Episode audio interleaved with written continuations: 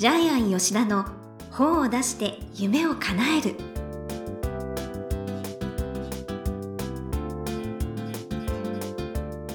こんにちは倉島真帆ですジャイアン吉田の本を出して夢を叶えるジャイアン今回もよろしくお願いいたしますはい、よろしくお願いします。はい。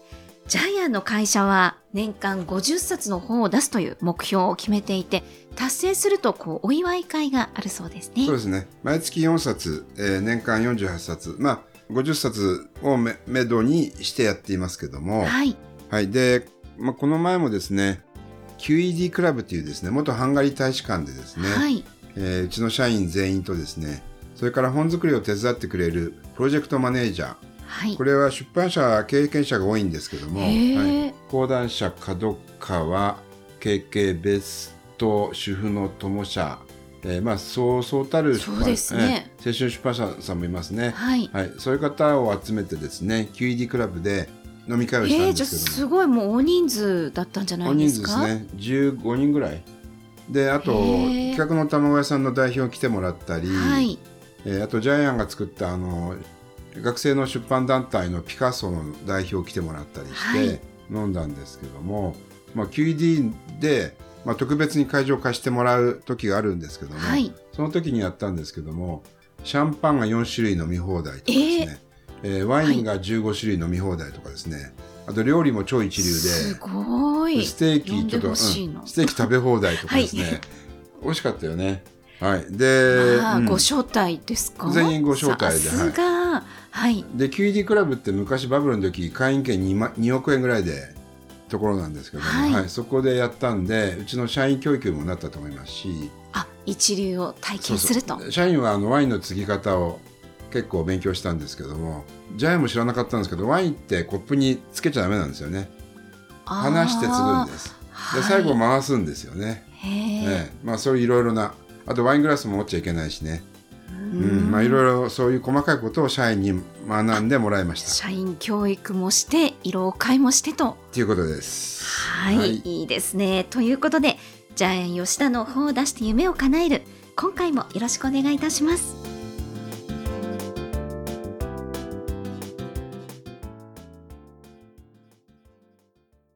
続いてはいい本を読みましょうのコーナーです。このコーナーはジャイアンが出版プロデュースをした本も含めて世の中の読者の皆さんに読んでもらいたいといういい本をご紹介しています今回の一冊は何でしょうか？はい。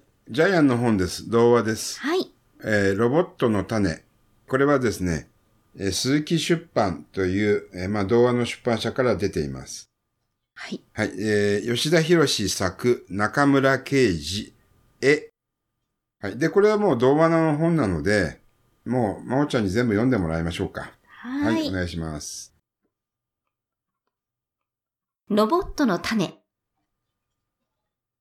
Q3 号は草花の種をまいたり、花壇の世話をするロボットです。ある日、公園で草むしりをしていると、ポンホウセンカの種が弾けて頭の中に飛び込みました。それからです。Q3 号がいろいろなことを考えるようになったのは、草や花は種から生まれる。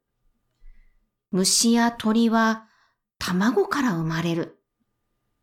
じゃあ、ロボットの僕は何から生まれたんだろう掃除ロボットに聞いてもわかりません。見回りロボットに聞いてもわかりません。公園の管理人に聞くと、わっはっはっはと大笑いされました。ロボットのくせに変なことを考えるやつだ。さあ、仕事仕事。でも、僕は知りたい。僕が何から生まれたか知りたいんだ。935は町へ出かけていきました。そうだ。草や花が種から生まれるように、僕も種から生まれたのかもしれない。935は花屋に行ってみました。ロボットの種ありますか？そんな種ありません。お店のお姉さんが怒ったように言いました。そうだ。もしかしたら、虫や鳥が卵から生まれるように、僕も卵から生まれたのかもしれない。935はスーパーマーケットに飛び込むと大声で言いました。ロボットの卵ありますか？そんな卵ありません。レジのお姉さんが顔をしかめて言いました。一体僕はどこから生まれたんだろう？935が考えながら歩いていくと、向こうから人間のお母さんが乳母車を押してやってきました。乳母車の中の赤ちゃんを見て、935は、はっと気がつきました。そうだ。人間の赤ちゃんは病院で生まれるんだ。僕も病院で生まれたのかもしれないぞ。935は病院まで走っていくと大声で言いました。ロボットの赤ちゃん、ここにいますか？すると、看護婦さんが首をかしげて言いました。ロボットの赤ちゃん？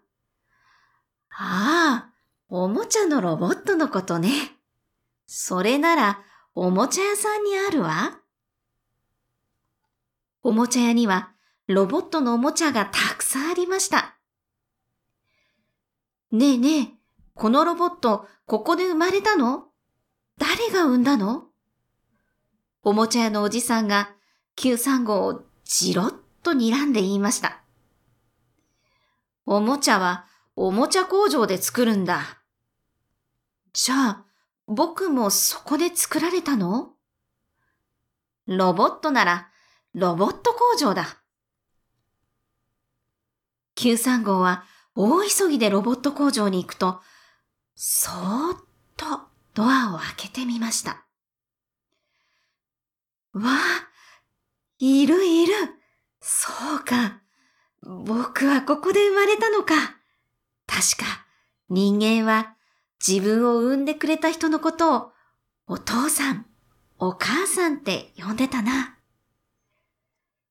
お父さんお母さん !935 は叫びました。すると、工場の中のロボットたちが一斉に935を見ました。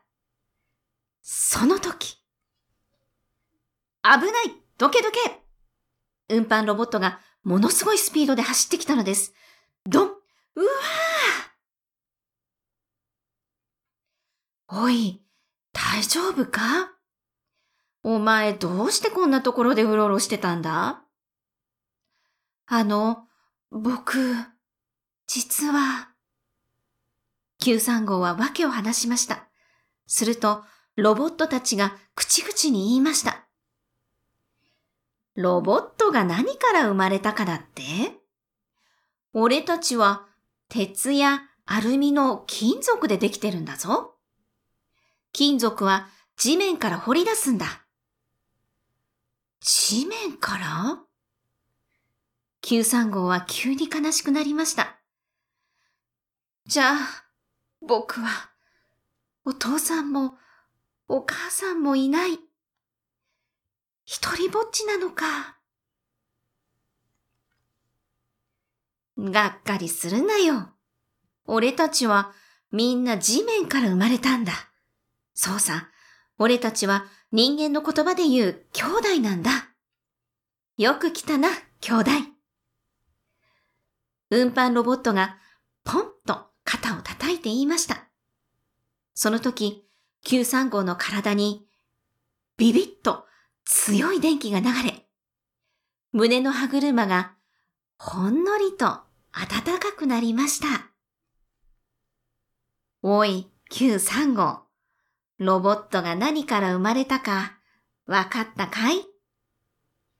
公園の管理人がやってきて言いました。うん、もちろんさ。僕、地面から生まれたんだ。地面から生まれるものは、みんな、僕の仲間なんだ。935は頭の中からホウセンカの種を取り出すと、そっと地面に植えました。というお話です。はい。はいで、もともとこのお話の現代はロボットのへそっていうタイトルだったんですけども、ええ。えー絵本用に書き直してロボットの種になりました。でうん、これ哲学なんですね。自分の親探しをするロボットというですね。結構深い話をそうですね。いつも絵本ながら。はいはい。勉強になります。ちょっとここを読んでもらっていいですか？ロボットの名前の説明なんですけど、産業、下産業ですね。はい。はい。ロボット935の9はクエスチョン、疑問の9です。935の3は三流の3、また、何々さんという継承でもあります。かわいいおかしな935をこれからも応援してくださいね。はい。吉田博はい、士。前にも言いましたけど、ジャイアンが書くロボットは全部ダメロボットです。世の中の役に立たないロボットです。そう、そういえばそうですね。はいなんかまずい料理作ったりとか。だから、はそれがまた引き起こすんですけども。ええで、あの、皆さん、ホウセンカの種って知ってます？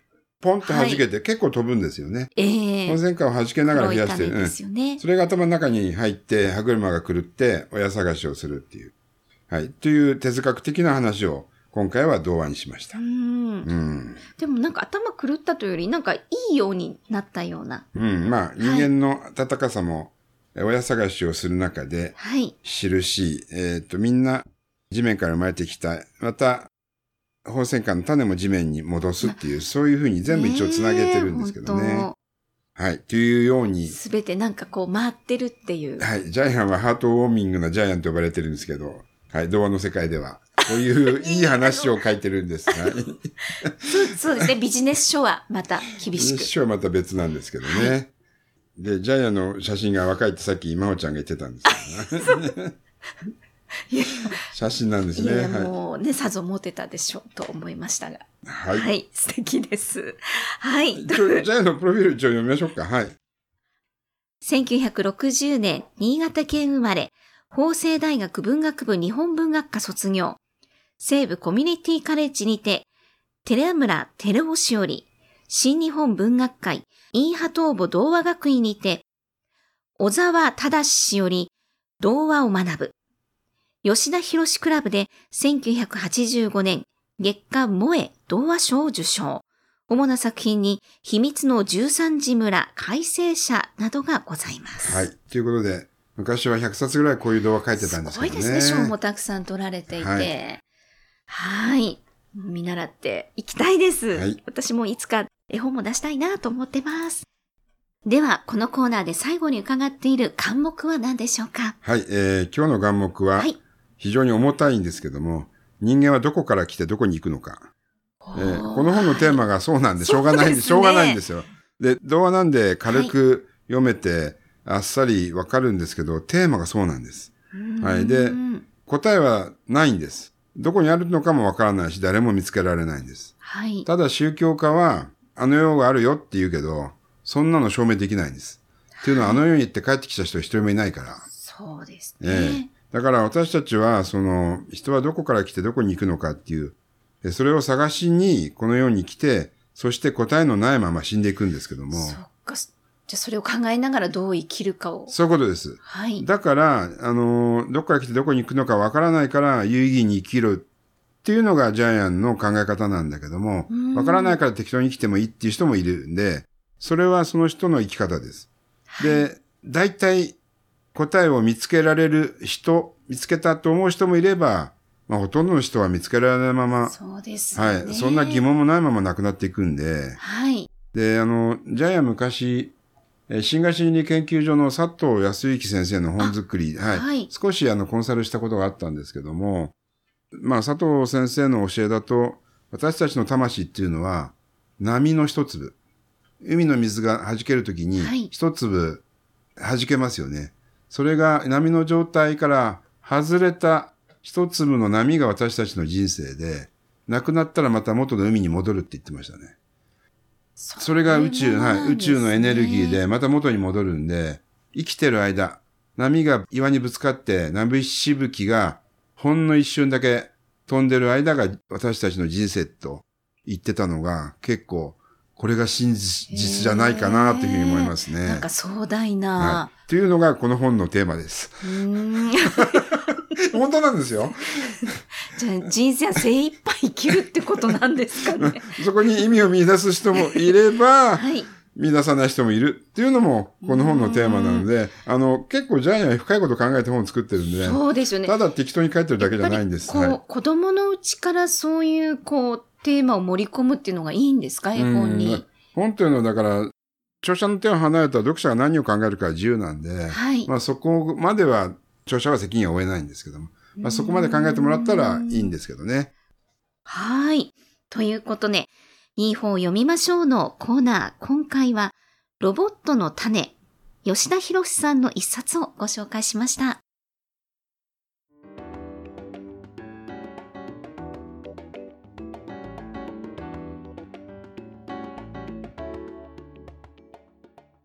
続いては、本を出したい人の教科書のコーナーです。このコーナーは、本を出すプロセスで出てくる問題を毎回1テーマに絞ってジャイアンに伝えていただきます。さあ、今回のテーマは何ですか？はい、えー、テーマの深掘りは人生の深掘り。えっと、本は浅くも書けますけど、深くも書けます。で、結局、その人の生き方しか本に書けないので、はい、本を見ればその人の生き方が浅いか深いかがわかります。えー、浅い人は浅い、えー、そうなんですね。浅い人は浅い本ですね。はい、深い人は深い本。あの文は人なりって言いますけどまさにそうだと思いますね。出ちゃうんですか文章に。100%出るんでああ浅い本だなと思ったらその人多分浅い人なんですよ。まあ、はい、ジャイアンのあの本を出したい人の教科書見てください。あの 多分今まで出ている文章本の中で一番何か感じるところあると思いますけどそれはジャイアンは意識意識して書いてないけどじゃ多分ジャイアンの生き方が出てると思うのでえ本を出した人の教科書を見てあジャイアンの生き方浅いなと思ったらそれはそれでいいんです。ジャイアンより深く生きてる人はそう思うかもしれないし。うん、そっか、うん、えー、例えばじゃあこの人の文章素敵っていうのはどんな人ですか？あの、はい、一行一行が目の前に迫ってくる文章ってあるんですよ。文字が飛び出してくる文章え三島由紀夫とかですか？三島由紀夫もそうですけどあと文字がですねペラペラ落ちていく文章があるんですけど 本をこうやってペラペラ振ったら文字が落ちそうっていうそこまでそういうそういう本ってあるあるんですよね。じゃこっそり誰か教えてください。結構そういう本ありますよ。はい、まあ、はい、消える本は多分そうですね。本を振ったらなんか文字が落ちそうみたいな本結構ありますよね。有名なブロガーさんでも自分のブログまとめましたって言って、はい、え読んだら一冊読んで一つもなんか面白いないよねみたいなやつ。あるんですよ結構。でも本になってるんですよね。本になってるんですけど。編集者さんの手も入り本になってるんだけど、えー、えどこが面白いのっていうのがありましたね、えー、生き方がやっぱ軽いんでしょうね。ああそっか生き様が、うん、生き様が。出るということですね、じゃあ普段から深い生き方をするということですかね、ね、考えながら。はい、はい、ということで本を出したい人の教科書のコーナー。今回はテーマの深掘りは人生の深掘りということでお話いただきました。どうもありがとうございました。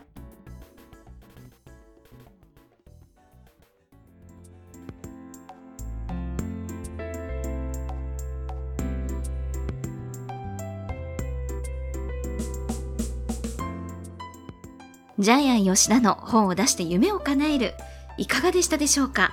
この番組ではジャイアンへの質問もお待ちしています。例えば出版に関する質問など何でも結構です。天才工場のホームページをチェックしてみてください。また、この番組で質問を採用された方には抽選で、ジャイアンのサイン入りの本をプレゼントします。それではジャイアン、今週もどうもありがとうございました。はい、えー、ぜひ皆さんも人生を深掘りして、深いテーマの本を書いてください。